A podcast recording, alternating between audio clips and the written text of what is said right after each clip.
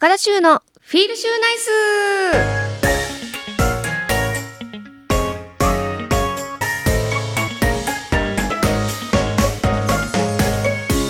皆さんこんばんは高田修です。高田修のフィールシューナイス。この番組はリスナーの皆さんが明日から笑顔にあふれたフィールシューナイスな1週間を過ごせるように私高田修が興味のあることをまったりとお届けしていく番組です。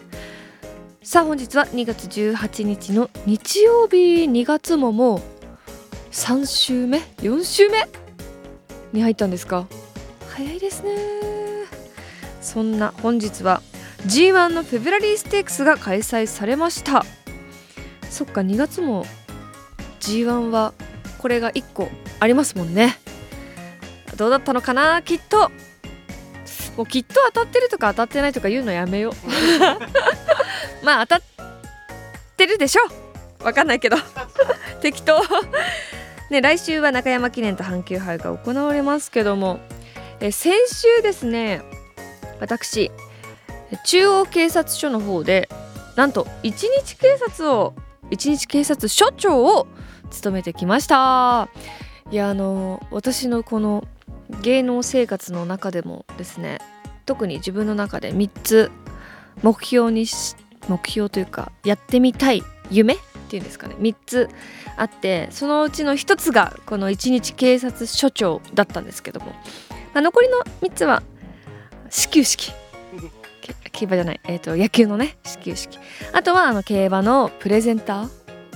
そして一日警察署長。この3つをいつかやってみたいと思ってたんですね。まあ、始球式に関しては、まあ、オファーはあったもののちょっとコロナでちょうどコロナにぶつかって世間がねそれであのなくなっちゃったんですけども。でプレゼンターもねあの実は同じ時期に3年ぐらい前かなプレゼンター始球式いっぺんにオファーが来てコロナでどっちもなくなっちゃってもうその後もねいやなんか一度オファーが来たらまた来るだろうと思ってたら、う、来ないんですよなかなか。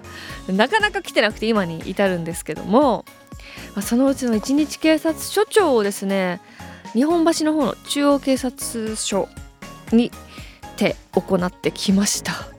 初めてあの女性警察官のね制服着させていただいたんですけど本当に重みが違いますね。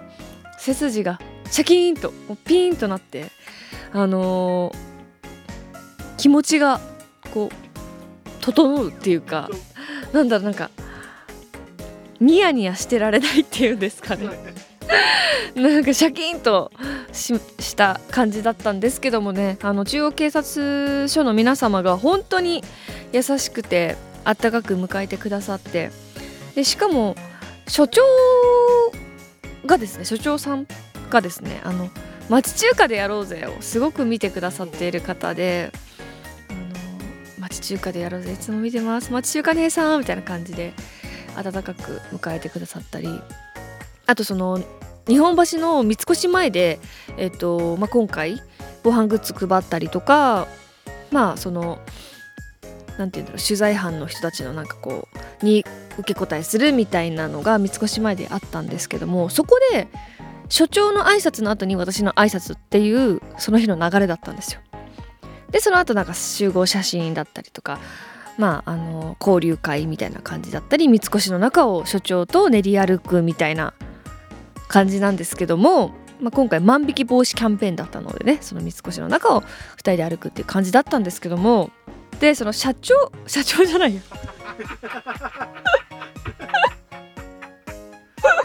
ちょっと。所長所長じゃないや。所長の所長？あ所長でいいだ所長の挨拶の後に私の挨拶があったんですけどそもそもなんかすごい緊張しててなんか前日にいろいろね紙に書いたりとか録音とかして万引き防止キャンペーンのについて話すことをまとめてたんですけどやっぱね本番になるとやっぱり一般のね通行人の方とかも聞いてるし警察の方もいっぱいいてなんかね上がっちゃってバってセリフ飛んじゃったんですようわやばいって思ったのと同時になぜか私がえー、本日一日警察署長を務めさせていただきます高田修ですって言った瞬間にねみんな笑ったの。でみんななんか苦笑みたいな。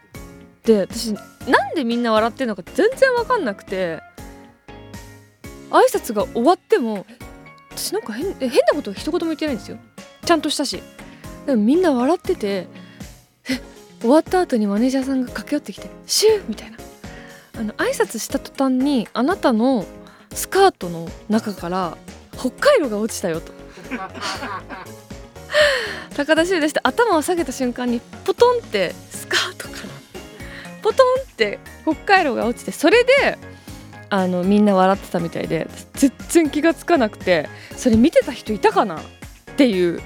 どの写真見ても足元に北海道が落ちててもうね本当に恥ずかしいの。だからどの写真も北海道をね修正で消してアップしたんですけども。だからみんな笑ってたのか。TBS ってワンショーワンショーつけた人も他のなんかいろんな局の人とかあのウェブのねニュースサイトの人とかもねみんな笑ったわけ。高田修ですって言っただけなんですよ。なんでだろうって思ったらなんかスカートの足の合間からポトンと北海道が落ちてたみたいです。本当になんか滑稽ですよね。そんな制服まで着てさ硬い挨拶をしようと思ったのにだから本当私って間抜けだなって思ったんですけど。いやでも本当にそれを除いてはすごくいい経験であのまず制服を着てあの帽子制服の帽子をかぶれたことがすごく誇らしかったです。いやあれ気づいてる人いないことをどうか祈ってるんですけども。ちょっと後でねメッセージでたくさんあの一日警察署長お疲れ様でしたっていうのがあったのでちょっと読ませていただきたいと思います。来てくださった方も寒い中本当にありがとうございました。ではこれから30分間番組を聞きながらゆっくりお過ごしください。FM924 AM1422 ラジオ日本高田州のフィールシューナイス。FM924 AM1422 ラジオ日本高田州のフィールシューナイス。高田州がまったりとお送りしています。さあ今週はここでリスナーさんからいただいたメッセージをご紹介していきます。まずは、えー、ポンコツ姉さん大好きおじさんよりありがとうございます、えー、先ほど中央警察署一日署長のしゅうちゃんに会いに行ってきました。ありがとうございます。最前列にいた方かな、えー、すごく寒い中お疲れ様でした。制服姿すごく似合っていました。かっこよかったです。ありがとうございます。えー、一日所長の挨拶の時にポロッとカイロを落としていても全く気づかないところもしゅうちゃんらしかったな。バレてたんだ。やっぱりかあれバレるもんなんですね。動画見返したら思いっきり落としてたからな。そっか。いやでも来てくださったんですね。あの事前に告知ができなくてですね。前日の夜にこうストーリーでねパッと上げただけだったんですけどもそれでもそのストーリーを見て来てくださったということでありがとうございました。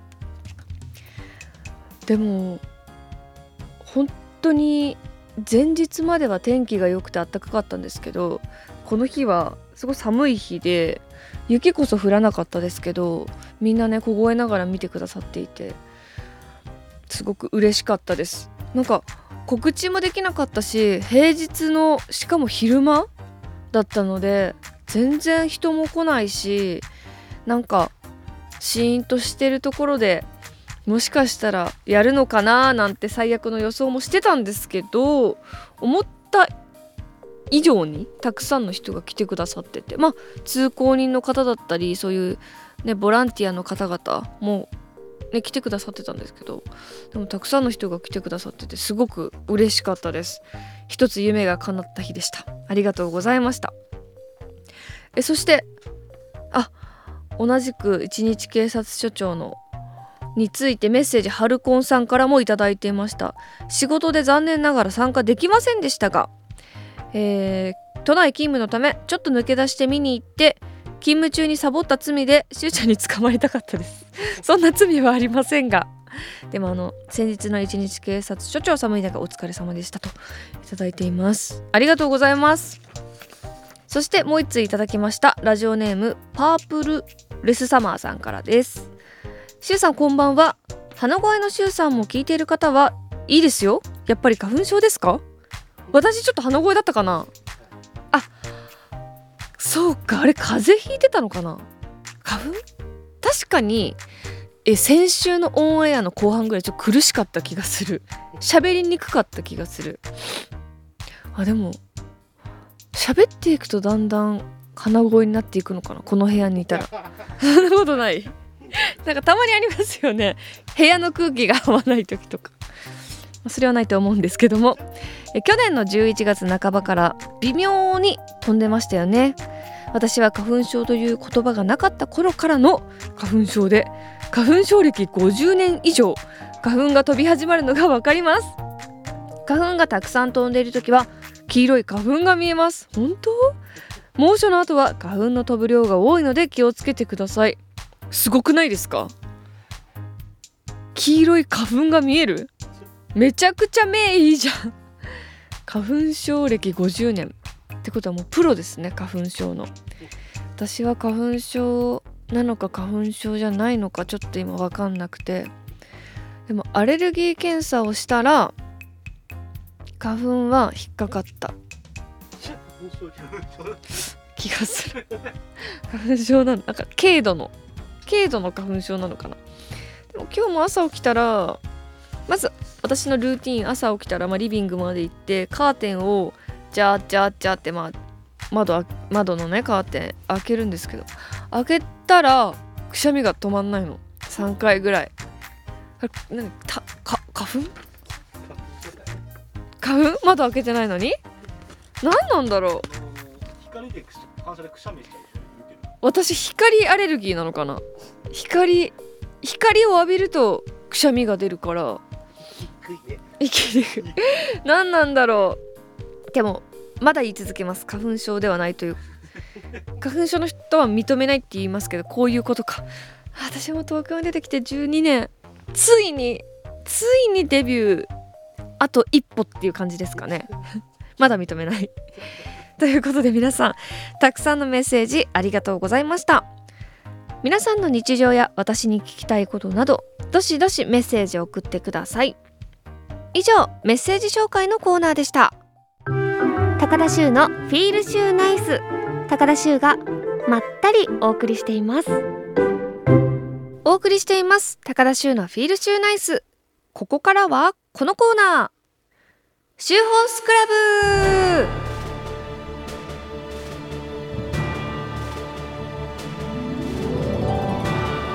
このコーナーは私が競馬で気になったレースや馬について話したり競馬の歴史や知識を改めて勉強しようというコーナーです。ということで今回は女性騎手の活躍についてお話ししようと思います。先日行われた東京新聞杯でレイチェル・キング騎手女性騎手としては JRA 初となる重賞2勝目をマークしました短期免許での来日で重賞を2勝するなんて本当にすごいですよね。そんな金騎騎手以外にも現在 JRA には6人の女性騎手が所属しています。皆さんご存知藤田七子騎手を筆頭にデビューの年に51勝を挙げた今村聖奈騎手去年50勝を挙げた長島愛美騎手など女性騎手の活躍が目覚ましいですよね。特に長島愛美騎手すごいですよね。本当にこうレース見てるとあれ？長島騎手の馬じゃない？みたいなのがどんどんどんどんどんどん勝ち星を上げていって本当にねこんな上から目線みたいな感じですけどお上手というか本当にこうセンスが光っていて素晴らしいなといつも思っているんですけども今回はそんな女性騎手がどのように歴史を作っていたのか紐解きたいと思います。日本で最初に女性騎手が活躍していたのは地方競馬でした。昭和20年代に山形県の上山市で行われた上山競馬で岩田富子さんがデビューしたのが最初だと言われています。1980年代には島根県の益田市にあった増田競馬で吉岡真紀子さんが通算350勝を挙げるなど地方競馬の女性騎手代表として長らく活躍しました。現在では名古屋競馬の宮下瞳騎手が1000勝を超える活躍を見せています。そっか。中央競馬だけではなく地方競馬にも女性騎手の方はいらっしゃってしかもそもそも女性騎手は地方競馬が初だった。そんなに歴史がやっぱりあるんですね。一方 JRA の女性騎手は1990年代まで登場しません1996年に牧原由紀子さん、細江純子さん、田村真紀さんの3人が初の女性騎手デビューをすることになります。この年は福永雄一さんや和田隆二騎手、柴田大地騎手と柴田美咲さんの双子ジョッキーが誕生するなど話題が多く、競馬学校花の12期生とも言われていました。しかし、女性騎手がすぐに活躍するということにはならず、田村真紀さんは5年で9勝、細井純子さんは5年で14勝、牧原由紀子さんは18年で34勝と、なかなか勝ち星を量産するような活躍はできませんでした。その後、牧原由紀子さんが引退する2013年、え、でもこの牧原由紀子さんは18年もの間ジョッキー生活をされて2013年までやられてたんですね。ちょっと間空いてるんですけどね。あ間は空きつつも10年前までやってた。あそうなんだ。私が競馬やり始めて女性騎手っていうのは藤田七子騎手が最初かな。だから七子ちゃんっていうこうイメージがあるんですけども。そうか2013年までやられてたんですね JRA に女性騎手はいない時期ももちろんありました。そして藤田騎手の活躍、2019年からは一般レースにおいて女性騎手に永続的な2キロ負担減がつくようになるなど、現在の女性騎手が活躍できる下地ができました。でもそうか。減量も2キロか。2キロでも違うだけでだいぶ違いますよね。そうか。でも2キロかって思っちゃうんだよな。ももうちょっとあれかなって思うんだけどな。さて、女性騎手で重賞初勝利を挙げたのは誰だかご存知ですか ?2019 年カペラステークスで藤田七子騎手がそうコパのキッキングに騎乗し勝ったのは女性騎手における JRA 平地重賞初勝利でした。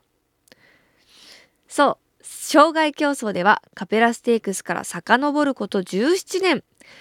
2002年の中山大障害で女性騎手による JRA 重賞初勝利が達成されています。そんな偉業を達成したのはニュージーランドのロシェル・ロケット騎手でした。ニュージーランドの障害リーディング1位を記録して短期免許で来日したロケット騎手は一頭の馬の能力を発揮させます。それがギルデッドエイジ。平地では一生も上げることができず、障害に転向します。その後、今村聖奈騎手の父、今村康成騎手を主戦騎手として走り続けますが、未勝利戦を勝った程度で、オープンクラスでは目立った活躍はありませんでした。しかし、ロケット騎手に乗り換わって挑んだイルミネーションジャンプステークスでは、後続に7馬身差をつける圧勝を見せ、中山大障害に挑みます。そのギルデッドエイジは単勝3.9倍の一番人気でした。ということで、2002年の中山大障害ですね。当時の実況をお聞きください。はい、ということで、圧勝でしたね。もうロケット機種2着に大差をつけての勝利ということで、女性騎手による JRA 重賞初勝利を達成しました。かっこいい。いやでもあの圧勝すぎてそのゴールの瞬間がいつあれ？あもうゴールした？みたいな感じぐらいのすごい強い勝ち方でしたけども、えー、当時は負担重量が軽減されるということもありませんし。そうか負担重量は変わらないのか。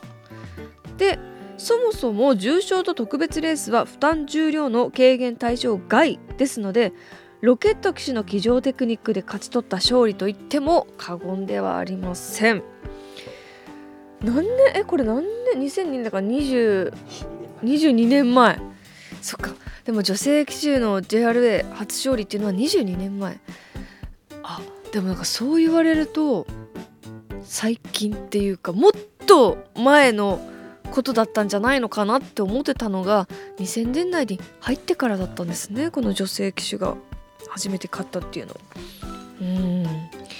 さあということで現在 JRA に所属する女性騎手のさらなる活躍期待したいですよね。ということで今回は女性騎手の活躍について取り上げました。以上シューホースクラブのコーナーでした。FM924 AM1422 ラジオ日本高田州のフィールシューナイス。